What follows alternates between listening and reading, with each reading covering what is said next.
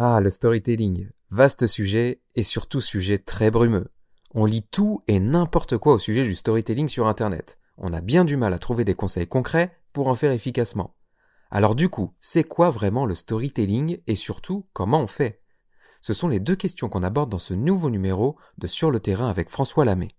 François est consultant en storytelling et passionné d'anthropologie et de stratégie narrative. Il nous donne sa définition et sa vision d'un bon storytelling nous évoquons avec lui des problématiques très concrètes. Nous parlons des risques qu'encourt une entreprise qui multiplie les agences et donc les messages potentiellement confusants. Nous parlons bien évidemment des risques qu'encourt une entreprise qui décide de mentir dans son storytelling, et j'imagine qu'on en connaît tous. Enfin, nous voyons comment le storytelling peut aider la direction et le management pour transmettre une vision ou faire appliquer une décision stratégique difficile. Je vais être franc avec vous, François a profondément changé ma manière de voir le storytelling et j'applique désormais plusieurs de ses conseils abordés dans ce podcast. Avec succès et surtout grand plaisir. Nous avons enchaîné les galères avec François, nous avons lutté pour trouver une installation correcte niveau son et avons dû reprendre à deux fois l'enregistrement. Mon interphone a sonné plus que jamais et vous l'entendrez à plusieurs reprises. Mais nous avons tenu bon et je pense que ça en valait le coup. Vérifiez-le par vous-même sans plus tarder en descendant sur le terrain avec François Lamé.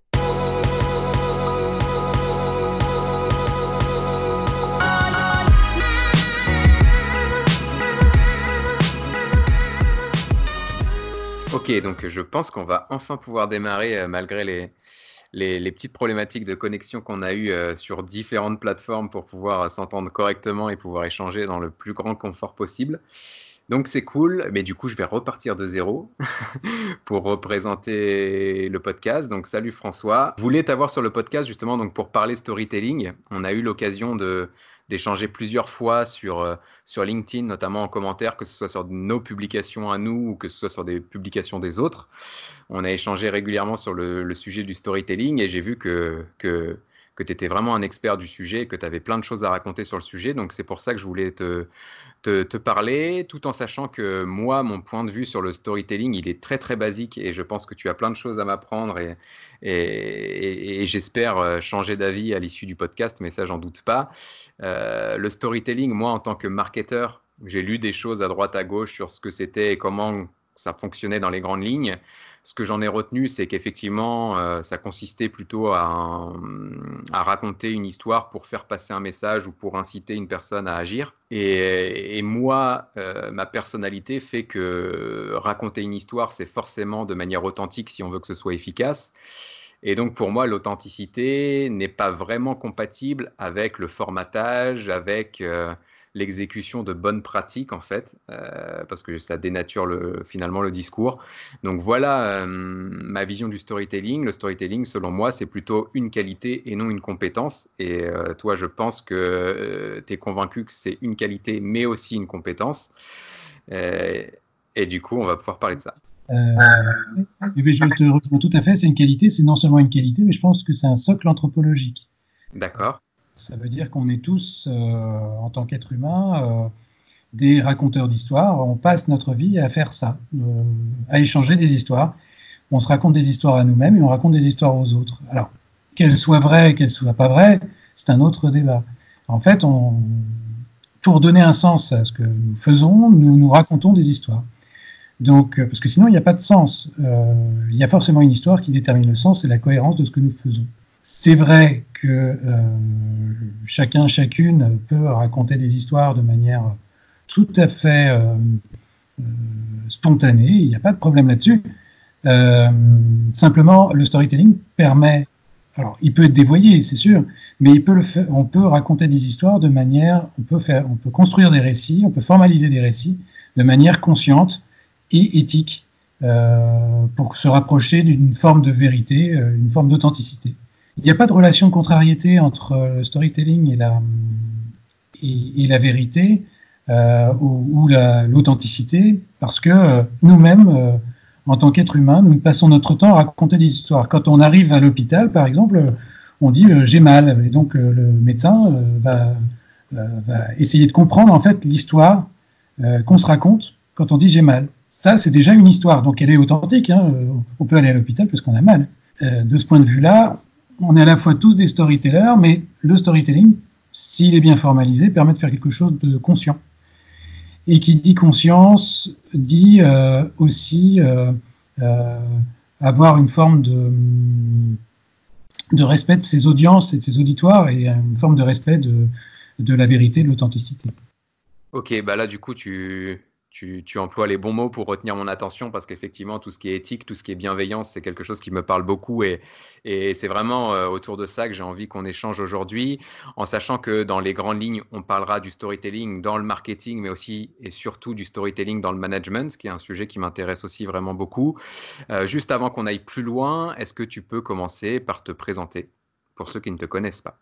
Alors, je m'appelle François Lamé, je suis euh, consultant en stratégie narrative et storytelling ça veut dire que j'accompagne euh, les dirigeants, les marques, les RH, les managers dans la construction, la formalisation de stratégies en rapport avec le storytelling. Ça veut dire que je formalise des outils impactants et des messages impactants avec le storytelling. Ça veut dire aussi que j'écoute les récits euh, suivant des procédés de narratologie. Et puis ça veut dire aussi que, fort de ces procédés d'écoute linguistique et narrative et de cette euh, connaissance méthodologique du storytelling, j'organise euh, des stratégies narratives euh, ou pour le marketing, ou pour la communication interne, ou pour la transformation, ou l'influence. Voilà. Ok, très bien. Je suis désolé pour. je pense que tu as entendu deux fois deux sonneries. Euh, non, t'as pas entendu. Eh ben, c'est cool. Donc si tu n'entends pas et que les auditeurs ne l'entendent pas, tant mieux. Si vous l'entendez, je suis désolé par rapport à ça. Euh, on enchaîne les, les, les, poisses, entre guillemets, avec euh, François depuis tout à l'heure dans l'enregistrement. Donc, euh, donc voilà. du coup, ouais, je, pense que tu as fait la distinction entre les marques et les personnes. Est-ce que, selon toi, il y a une différence entre utiliser le storytelling en tant que marque euh, ou l'utiliser en tant que personne. Enfin, quand j'entends différence, c'est est-ce que dans, dans la pratique, dans les techniques qui sont utilisées, est-ce que les techniques vont changer selon que tu es une marque ou une personne? Dans le fond, non. En fait, le storytelling, c'est un souci de la forme. C'est pas un souci euh, du fond. Ok, très bien. Donc ça, c'est ok. Si tu devais, euh, parce que tout à l'heure en préambule, je disais que le storytelling, on lisait beaucoup de choses. on lisait tout, on lisait aussi n'importe quoi sur, sur Internet. On voit beaucoup d'experts en storytelling euh, mais finalement, on ne comprend pas bien euh, ce qu'ils font et, ouais, ce qu'est le storytelling. Quelle serait selon toi la définition la plus simple possible du storytelling? La définition la plus simple, c'est de d'arrêter de, de, penser en mots, mais de penser en récit. Ça veut dire que par exemple, euh, une marque a des valeurs. Alors elle va dire l'honnêteté, c'est notre valeur. Eh bien, ça c'est un mot. Et qu'est-ce qui est Qu'est-ce que ça veut dire un mot? En fait, le mot, il veut dire quelque chose quand il est compris dans un récit. Ça veut dire dans un usage du mot. Le grand principe du storytelling, c'est le. Et ça, c'est le premier commandement, c'est montre, ne dis pas. Paradoxalement, le storytelling, c'est show, don't tell. Ça veut dire qu'il ne faut pas raconter, il faut montrer. Ok, très bien. Euh, du coup, pour être euh, bah, le plus concret possible euh, dans les actions possibles à mener pour faire du bon storytelling, je vais prendre mon exemple, comme ça, du coup, on va parler de moi et puis, et puis ça m'apportera double valeur d'échanger avec toi. moi, je sais que depuis que, que j'ai mon agence et que, que je fais du marketing, euh, mon audience, ma communauté que je peux avoir sur Internet et les réseaux sociaux me voit comme une personne qui sait se remettre en question et quelqu'un, ouais, plutôt quelqu'un de, modeste, on va dire. C'est euh, c'est comme ça qu'on me perçoit sur Internet, comme, ouais, comme un marketeur modeste et qui sait qu'il doit se remettre en, en question. Et, et, et, en gros, c'est la valeur que, que moi j'essaye de défendre parce qu'elle me correspond euh, parfaitement. Mmh. Maintenant, qu'est-ce que je peux faire moi en tant que Ludo et, moi en tant qu'agence marketing pour concrètement faire passer cette valeur de, de, remise en question et, de modestie auprès de, auprès de ma cible? Eh bien, il va falloir euh, montrer, et non pas raconter, mais montrer en quoi tu es modeste. Alors, comment est-ce que tu peux être modeste? Eh bien, dans des situations où tu le montres. En fait, une histoire, c'est basé sur un conflit. Euh, et c'est pour ça que c'est un peu compliqué de faire passer ça euh, parfois euh, dans le domaine de la communication, parce que on a l'impression que la communication, ce n'est qu'un robinet d'eau tiède. En réalité, jouer avec les zones d'ombre, jouer avec les forces adverses, c'est faire du storytelling. Donc, si tu veux montrer que tu es modeste, tu peux montrer que il est difficile d'être à la fois professionnel et modeste. Et ça, il y en a de multiples. Tu peux le montrer de plein, plein de façons, surtout avec la, tout ce qui se passe sur les réseaux sociaux. Tu peux euh, faire comprendre grâce à une histoire, une histoire véritable, euh, authentique, que tu te bats toi pour faire passer du professionnalisme en même temps que de la modestie. Et ça ne va pas être si facile que ça. Parce que dans le monde où on est, où tout le monde se pousse des coudes pour, euh, pour exister, pour être visible, pour être médiatique, pour être vraiment pour faire le buzz, euh, il est, ça doit être un, un, sacré boulot d'être à la fois professionnel, d'être reconnu comme un expert professionnel et d'être modeste. Et ça, tu peux le montrer. Tu peux le montrer dans une histoire. Tu peux le montrer dans de multiples situations. Tu peux le montrer en le racontant. Tu peux le montrer en créant des événements qui sont cohérents avec ce que tu veux montrer. Tu peux le montrer euh, euh, en live, tu peux le montrer de multiples manières. Je pense que, par exemple, de faire des podcasts où tu te mets dans, des situations, dans des postures euh, où tu poses des questions à d'autres, c'est une situation de modestie. Et donc, tu fais déjà du storytelling. Ok, très bien. Euh, bah, merci pour ça. Euh, effectivement, euh, oui, c'est une valeur que je veux mettre en avant dans le sens où on dit souvent que, que les gens qui bossent dans le marketing sont pleins de certitudes, alors que selon moi, effectivement, le marketing, c'est quelque chose qui évolue constamment et donc tu dois être constamment dans une posture de remise en question pour pouvoir progresser. Et, ça, c'est vraiment quelque chose que je veux mettre en avant. Enfin, la difficulté par rapport à ça, c'est qu'effectivement, toi, en tant que professionnel, admettre que tu ne sais pas tout, peut impacter ton expertise et peut impacter la confiance que pourraient avoir euh, certains clients envers toi. Donc il y, a, un équilibre à trouver par rapport à ça. Mais si on revient sur le, sujet donc, du storytelling, euh, selon toi, le storytelling vient avant la définition des actions dans un plan de communication ou le storytelling vient après? Tu as défini tes actions et ensuite tu, penses storytelling Alors, euh, ça peut être les deux. C'est-à-dire qu'il y a des gens qui partent de la définition de leurs valeurs. Dans le mmh marketing, c'est courant. Euh, ou euh, dans la transformation. Euh, je pense à des transformations de modèles économiques, des transformations de valorisation, de segmentation de produits, etc.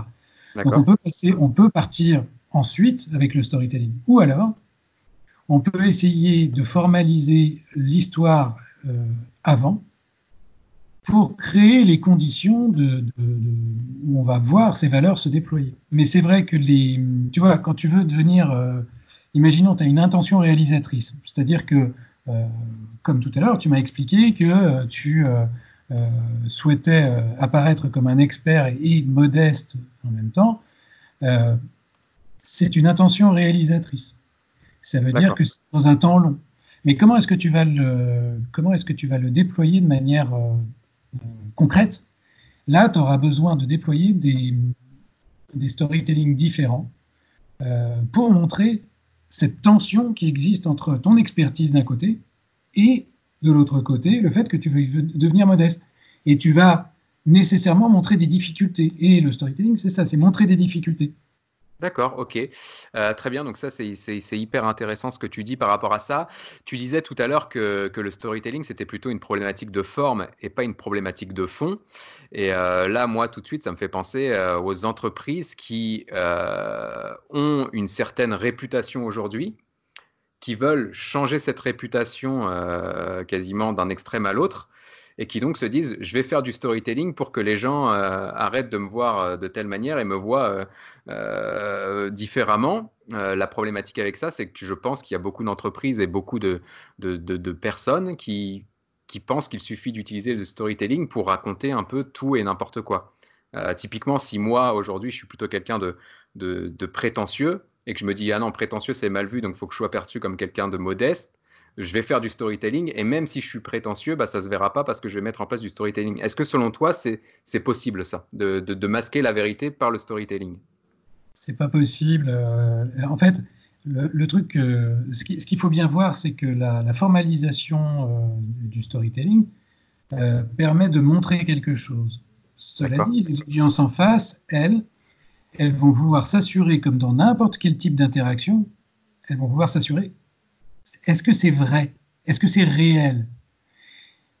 Quand, euh, quand on essaye de draguer une fille, si on lui dit, et ça je, reprends souvent ces, ces, éléments-là, parce que c'est des éléments que tout le monde peut comprendre, quand on essaye de draguer une fille et qu'on lui dit, tu comprends, je suis cosmonaute, je vais partir à Kourou, à Cap Canaveral. bon, très bien, tu as le droit de le dire. Ouais. Simplement, le lendemain, si elle te trouve dans le même bar ou au même endroit, tu vas avoir des difficultés à soutenir toujours la même histoire. D'accord. Les meilleures histoires, les meilleurs récits, et je préfère le mot récit parce que c'est plus complexe que le mot histoire, et ça fait parce qu'il y a toujours le problème de ouais, c'est que des histoires. Le, le, le, récit que tu vas déployer, de toute façon, ton audience en face, les gens qui vont écouter ce que tu racontes ou qui vont, ils vont essayer de savoir si c'est vrai. Une histoire, en fait, c'est une mise en cohérence du monde, du réel. C'est une co-construction du réel. Ce qui fait que la co-construction, il faut que tu la fasses avec les gens qui t'écoutent. Ou avec les gens avec qui tu vis ton storytelling. Toi, tu fais la distinction, la distinction entre histoire et récit. Mmh. Euh, effectivement, je pense que le mot récit, du coup, euh, traduit plus aussi l'aspect long terme, finalement, que, que, que, nécessite le storytelling. Le storytelling, c'est pas quelque chose qui se fait en, en, un jour, quoi. Du coup, est-ce que tu as euh, un exemple de euh, de stratégie ou de série d'actions qu'une marque euh, a pu mener pour renforcer son, son, bah, du coup, son positionnement, une valeur ou, ou, une émotion qu'elle voulait faire passer avec le storytelling? Alors, il y a, euh, j'ai une mission qui a été pour moi particulièrement intéressante. C'était une marque, en fait, je ne vais peut-être pas citer la marque, mais c'était mmh une marque, c'est une enseigne des, magasins de chaussures en Bretagne. Euh, ils ont plus d'une vingtaine de points de vente et euh, qui est assez connu et qui est, est très légitime puisqu'elle a 130 euh, ou 140 ans d'existence. Donc, quelque chose qui est vraiment très connu des Bretons et dans chaque ville, il y a, un magasin de chaussures, etc. Et en fait, le problème de cette enseigne, c'est que les récits qui étaient déployés dans les magasins ou qui, qui sont déployés euh, euh, pour, euh, pour les différents publics. t'imagines, en, en, une centaine d'années, les documents de, communication et de marketing déployaient des tas de récits différents. En fait, on ne savait plus lequel était le plus impactant, le plus, lequel était le plus important pour bah, les gens, tout un chacun, les consommateurs qui allaient dans ces, dans ces magasins. Donc moi, ce que j'ai fait, c'est que j'ai fait un audit narratif, c'est-à-dire que j'ai récupéré tous ces documents euh, de communication et de marketing, et puis euh, j'ai fait un relevé en fait de tous les, toutes les, tous les récits qui étaient euh, faire une espèce de cartographie des récits pour savoir ce que déployait cette enseigne de manière spontanée ou historique. Mhm. En fait, une accumulation de récits. Et donc, fort de ça, j'ai pu euh, faire un rendu de, cette étude.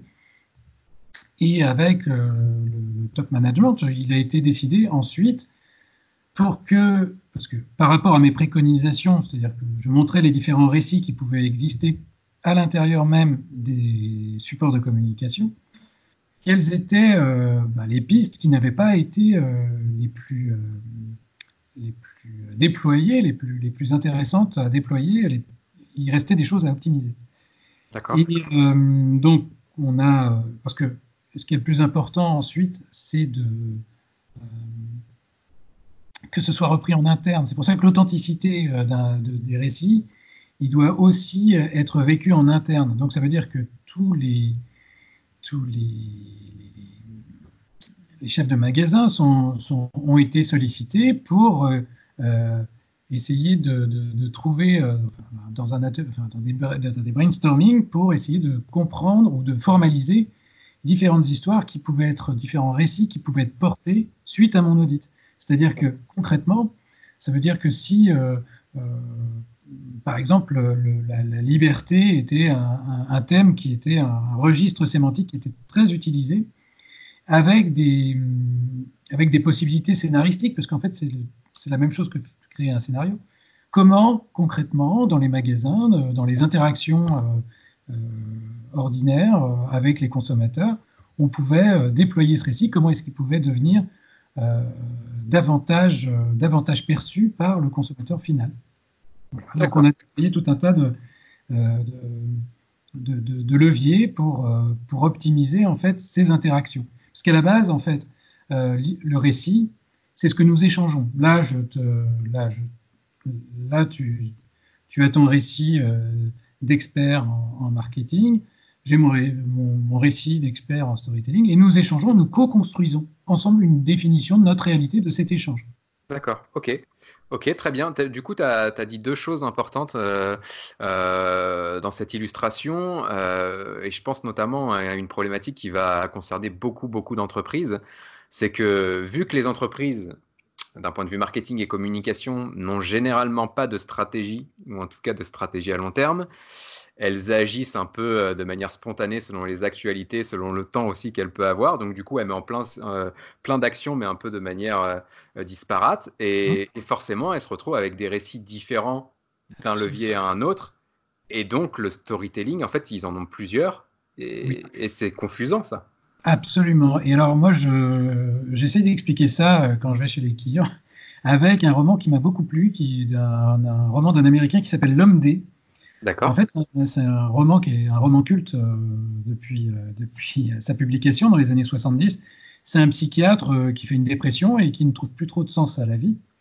Et pour essayer d'en retrouver, pour s'amuser, en fait, il joue toutes ses actions au dé.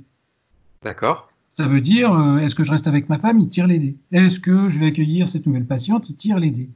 Est-ce que, est-ce que je sors? Est-ce que je vais voler cet article dans le magasin? Je, je tire au dé. Et au bout d'un moment, et assez rapidement en fait, hein, toutes ces actions euh, ne sont plus euh, cohérentes d'un point, euh, point, de vue narratif. C'est-à-dire que lui-même, il a une perception lui-même complètement disparate. Ça, en fait, son identité est totalement morcelée. Ça veut dire que lui-même, il ne se reconnaît plus, il joue tout au hasard comme ça. Donc, il ne se reconnaît plus. Puisqu'il ne suit plus la trame de son histoire à lui, de son récit à lui. D'accord. Il y a quelque chose de très rassurant à, suivre son récit, c'est que ben, on faisait des choses parce que et on va en faire parce que. Ça assure une cohérence générale d'identité. Très rapidement, euh, les gens autour de lui considèrent qu'il est fou. Et effectivement, il a une identité tellement morcelée que plus personne ne le reconnaît. Euh, moi, demain, euh, les gens me connaissent, voilà, sans trop de cheveux, avec une petite barbiche. Demain, je vais voir mes clients avec une choucroute énorme. Ils vont dire hum, François a des cheveux aujourd'hui. Le jour d'après, je vais venir avec euh, euh, un tatouage sur euh, le crâne. Bien. Vous dire bon, très bien, le storytelling, c'est rigolo. Mais qui est cet homme ouais. Qui est cet homme? Celui qui prétend avoir fait des études d'anthropologie, de linguistique, etc. Mais plus personne ne saura. Tout le monde me prendra pour un fou. Et il y a des chances pour que j'aille pas super bien. Eh bien, une marque, c'est exactement la même chose. Une, euh, une marque qui va utiliser les services euh, ben, d'une agence, d'une deuxième agence, d'une troisième agence, d'une quatrième agence au fil des mois, des années. C'est normal, puisque la concurrence s'applique, etc. Il y a toujours un nouveau créatif. Il y a toujours de nouveaux euh, marketeurs qui sont là et qui disent Ah oui, moi j'ai une super idée, on va faire ça. C'est peut-être une super idée, hein, et ça correspond à vos valeurs, vous allez voir. Sauf que ça ne correspond pas du tout à ce qui a été fait précédemment. Donc en fait, le récit devient incompréhensible. Or, ce qui rassure les consommateurs, mais aussi euh, les collaborateurs, c'est d'avoir une cohérence narrative. C'est-à-dire que c'est la même expérience qu'on a avec n'importe qui. On a chacun des amis, on a chacun une famille, si on leur dit du jour au lendemain, ben, moi, si je me ramène avec une choucroute comme ça ou avec un, avec un tatouage sur le crâne et je, leur dis, euh, bah, au lieu de lire des bouquins de philosophie du langage, je me suis mis au tir.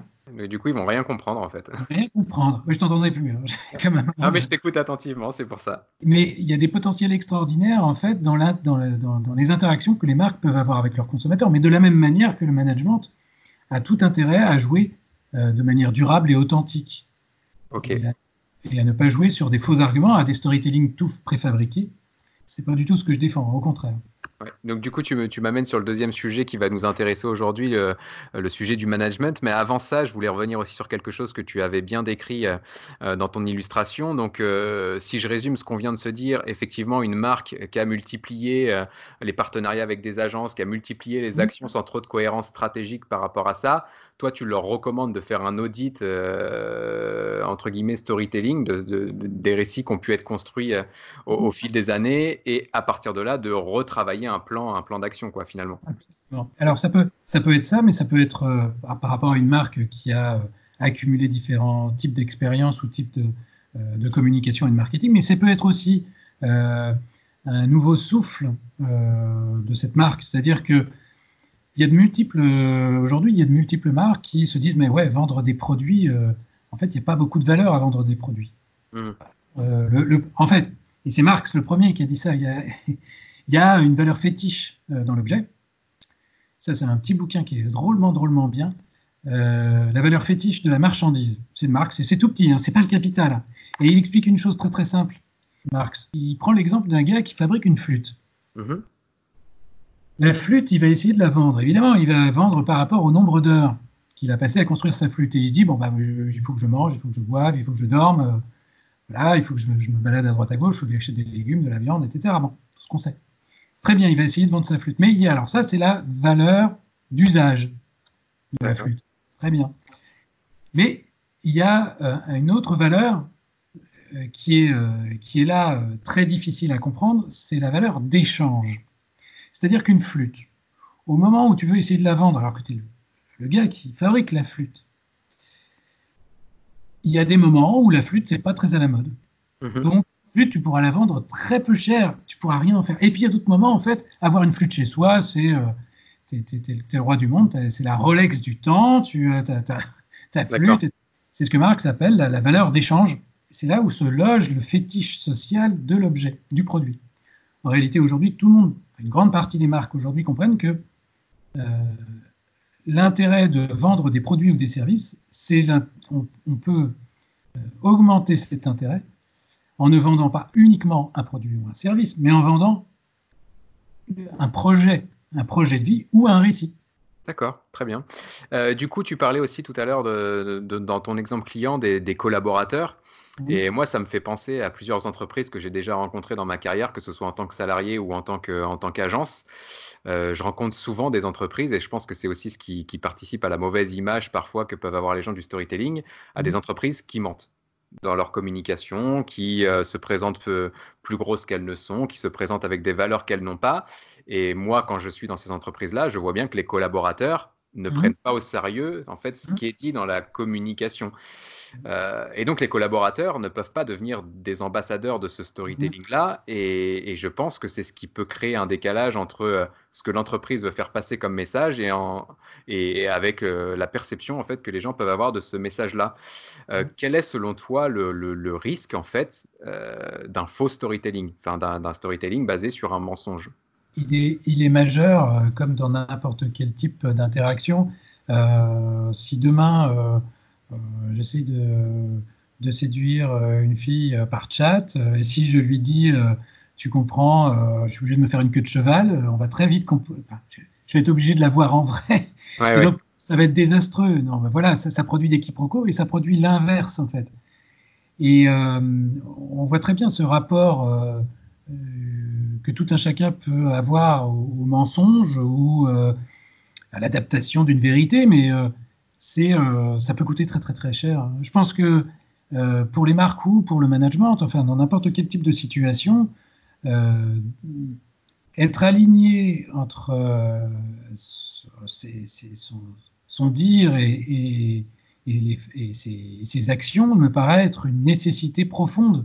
Mmh D'autant que, euh, bah, en ce moment, euh, tout le monde comprend l'intérêt d'une éthique. Enfin, je veux dire, les, problématiques de marque employeur, les problématiques d'expérience collaborateur, les problématiques d'onboarding, mhm. ça c'est d'un point de vue de management ou de, RH. Mais tout, de toute, et ça, enfin, c'est comme disait euh, un célèbre pub, ce, qui fait, ce qui fait du bien à l'intérieur se voit à l'extérieur. Donc c'est pas la peine de tricher. Ok. C'est pas la peine de tricher peut, ce qu'on peut faire euh, sans tricher, en fait, c'est de raconter une histoire, raconter, avoir un récit le plus authentique possible. Euh, c'est ce qui marche le mieux. Mais c'est pas si facile, en fait. C'est pour ça que c'est pas si facile. Il y a des gens qui ont euh, cette faculté, effectivement, naturelle, d'organiser des récits. Il y a des dirigeants, moi je rencontre des dirigeants, ils n'ont pas de problème, ils racontent des histoires et, toute la journée et, tous leurs collaborateurs sont là, ouais, formidable, raconte-moi une autre histoire. D'accord. Mais ils ont alors il y a quelque chose qui est très très hum, important dans le storytelling, c'est euh, quand on commence à, bâtir, à formaliser un récit, c'est de rester là pour le défendre. D'accord, c'est-à-dire? Eh ben, c'est-à-dire que défendre un récit, ça veut dire le montrer. Ok, donc on en revient au plan d'action de tout à l'heure. Absolument. Et le montrer, euh, ben, ça veut dire que tu profites de certains événements, tu profites euh, d'interaction pour les montrer. Mais c'est un, problème vieux comme le monde, c'est-à-dire que, euh, et c'est un problème d'ailleurs de, euh, d'écrivain, par exemple. Quand tu quand as une scène où tu veux montrer quelqu'un de pingre, bah, il faut que tu le montres en situation. C'est pas la peine de dire oh, il est pingre, ou il n'est pas il faut le montrer en action. Très bien, je, vois bien le, truc. Donc du coup, on commence progressivement à parler de management, donc je vais mettre les pieds dans le plat maintenant. Euh, moi, euh, avec mon agence, du coup, j'accompagne régulièrement des entreprises dans toute leur transformation digitale, marketing et commerce. Et donc, qui, enfin, qui dit euh, transformation digitale dit forcément changement, dit conduite du changement, dit besoin d'un management fort, d'un management fort pour faire passer la vision et pour accompagner les collaborateurs dans ce changement-là. Or, comme tu le disais tout à l'heure, moi je rencontre effectivement des DG et des managers qui ont aucun problème euh, à raconter des histoires et donc à faire passer leur vision, leur message et à accompagner leur équipe dans ce changement-là. Mmh. Par contre, je rencontre aussi beaucoup de DG qui n'ont pas cette qualité-là et qui en fait euh, bah, se, se, se, se, défaussent complètement en fait de ce rôle de, de, manager en fait.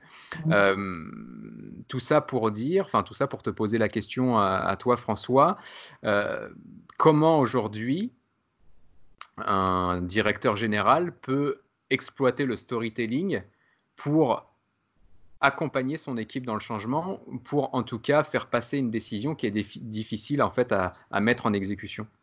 Je prends souvent cet exemple, mais euh, le, un des plus grands, un des plus beaux discours, alors il y a plein de très beaux discours, euh, mais moi qui me plaît, euh, c'est celui de Churchill, et qui, a pourtant résisté, l'Angleterre a résisté toute seule, puisque les Américains n'étaient pas encore, encore en guerre, et les, Churchill, il a dit aux Anglais, il va, euh, enfin, voilà, du sang et des larmes. Mm-hmm. ouais. Et c'est pas parce qu'il y a une difficulté, c'est justement parce qu'il y a une difficulté qu'il faut du storytelling. Pourquoi? Parce que un, récit, en fait, ça permet à tout le monde de comprendre la difficulté et comment la surmonter.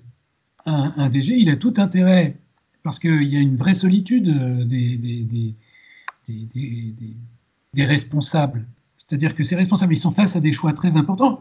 Eux, comprennent ces enjeux d'un point de vue financier, d'un point de, point de vue euh, sociaux, humain. Ils les comprennent, mais comment faire passer à leurs équipes? Ils sont obligés de structurer le, récit qu'ils vont déployer et en particulier de le structurer par rapport à des audiences qui sont l'audience ben, de leur top management et l'ensemble de leurs collaborateurs. Comment faire? Il faut écouter et il faut structurer son propre récit pour qu'il y ait euh, un échange. Tout simplement, en fait, le but de tout ça, c'est qu'il y ait un échange. Mhm. Une interaction. Une interaction. Pourquoi? Parce que ça repose sur euh, le, vrai socle de tout ça, c'est la co-construction de la réalité. Euh, chacun, on a chacun nos réalités. Les, réalités de l'entrepreneur ne sont pas les réalités du cadre, qui ne sont pas les réalités de l'employé. Ce sont des réalités différentes. Bah, euh, c'est comme ça, c'est des groupes sociaux, c'est et puis les enjeux de chacun bien comprendre ça, ça permet ben, en fait de dialoguer, euh, d'introduire un dialogue et puis d'embarquer les gens vers une histoire commune. En fait, c'est de construire une histoire commune, construire un récit commun.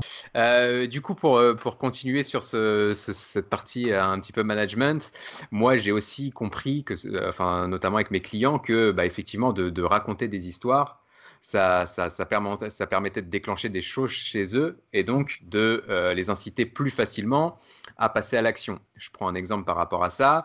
Mmh. Chez nos clients, au marketing, on va souvent leur demander de faire des reportings réguliers de leurs actions.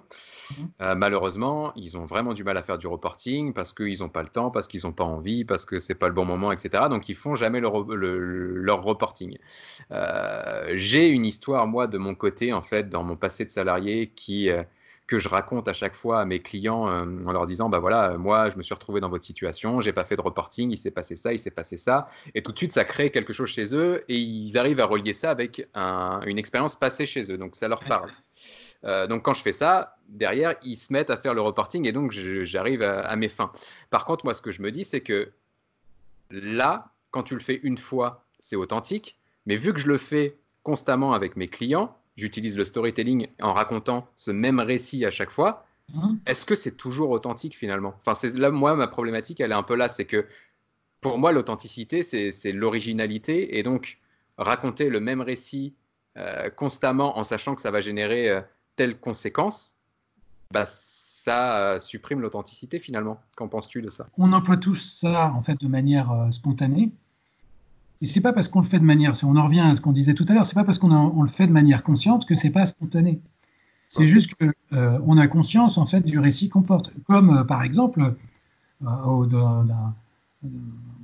au, niveau d'un État, par exemple, on pourrait considérer, ou d'une culture d'entreprise, on peut considérer, je, vais revenir à l'exemple de l'entreprise, mais on peut considérer que dans une entreprise, bah, il y a une culture et que cette culture, elle nous amène à régulièrement faire la même chose c'est pas grave. C'est un récit qui est porté par la culture d'entreprise, par les valeurs d'entreprise, par la culture d'entreprise. Bah, euh, oui, bah, c'est ce qui fait qu'il y a un sens commun quoi, qui se déclenche. Et c'est pas grave si tu, si tu racontes toujours la même chose. C'est même très important en fait. C'est ce qui fait que tu vas donner une cohérence à tes équipes. Mm-hmm. Bah, pour moi, c'est super important qu'effectivement vous remplissiez ça parce que vous comprenez, euh, dans un mois, dans 15 jours. Et puis, euh, oui, non, tu n'as pas le temps, je comprends, mais fais au moins ça. Il y a, une, il y a euh, dans l'interaction, le fait de valoriser euh, le récit permet de séduire et donc d'embarquer les gens. D'accord, ok. Très bien, effectivement, euh, ouais, je pense que c'est ça. C'est que moi, le, ce, qui, ce qui me bloque un peu dans le storytelling, c'est déjà, oui, c'est effectivement le fait que ce soit conscient, mais c'est pas, comme tu le dis, c'est pas parce que c'est conscient que c'est pas, que c'est pas authentique. Euh, bah, très bien, merci François. Euh, je te propose qu'on passe à la conclusion, donc du coup de tout ça. je vais te poser quelques petites questions que je t'avais mis dans le mail ou pas.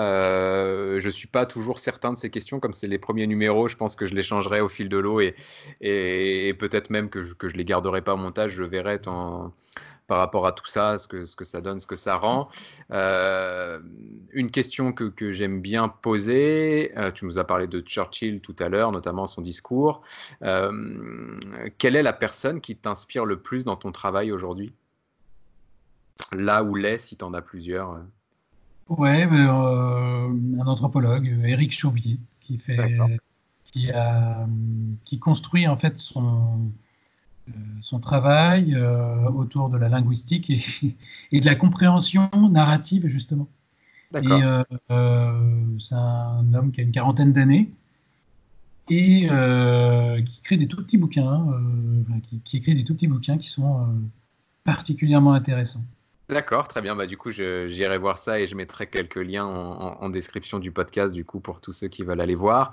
Euh, une autre question que j'aime bien poser, puisque ça me, ça me permet euh, soit d'approcher ces personnes ou en tout cas d'être euh, peut-être mis en relation de cette manière. Est-ce que tu as une personne ou plusieurs que tu me conseillerais d'inviter sur ce podcast? Écoute, j'ai eu l'occasion de travailler avec Yael Guillon. D'accord. donc, le, directeur d'Imfusio, qui fait de la transformation culturelle, une agence de transformation culturelle à Paris, et euh, qui, est, euh, enfin, qui a mis au, point avec son agence euh, des méthodologies d'intervention qui sont particulièrement intéressantes. En faisant, alors j'ai eu l'occasion de faire une proposition avec lui, et j'ai vraiment, même si la proposition n'a pas été acceptée, euh, finalement par le client. J'ai un très très bon souvenir en fait de ce, de ce partenariat qui se dessinait. Parce que j'ai rencontré des gens, en fait, c'est une entreprise qui a beaucoup réfléchi à son modèle et à ses méthodologies. D'accord. Voilà, c'est des gens que j'aime bien. Ok, bah très bien. Bah J'irai voir ce qu'ils font et, et, je les solliciterai euh, pour, pour, pour, un futur échange. Euh, bah, je te remercie en tout cas, euh, François, pour tout ça. Je pense qu'on a appris pas mal de choses. On a vu les différents sujets. On a vu que le storytelling, c'était surtout une affaire de long terme. On a vu que c'était une affaire d'authenticité parce que sinon on risquait au moins un bad buzz si ce n'est pire. On a vu que c'était important aussi d'embarquer les collaborateurs dans ce storytelling-là parce que c'était les premiers ambassadeurs de l'entreprise. On a vu des actions concrètes, on a vu euh, pas mal de trucs. Donc euh, je te remercie pour tout ça. Euh, finalement, on, on, avait une vision qui n'était pas si désalignée. Je ne sais pas si ça existe comme mot, mais mais que ça. Et, effectivement, moi, ce que je vais retenir de, notre échange, c'est que le storytelling, même si c'est conscient, ça peut rester authentique. Et c'est pas parce qu'on raconte toujours la même histoire que euh, ben, cette histoire n'est pas authentique. Donc, euh, donc, je pense que c'est quelque chose que je vais garder en tête et que qui pourra me, déculpabiliser euh, quand je serai en clientèle et que je raconterai la même histoire pour la dixième, quinzième fois. Et, donc voilà. Bah, merci à toi, François. Et je te dis à très bientôt. À bientôt. Salut. Salut. Et voilà, on est sorti du terrain, j'espère que ce numéro vous aura plu. Si vous êtes arrivé jusque-là, je pense que oui, non? N'hésitez pas à vous abonner sur votre plateforme de podcast préférée pour ne pas manquer le prochain numéro et à me soutenir en me laissant quelques étoiles si le cœur vous en dit. Vous pouvez me retrouver sur les réseaux sociaux si vous souhaitez poursuivre l'échange et sur mon blog ludosln.net sur lequel je publie chaque semaine des articles autour de la digitalisation marketing et commerciale.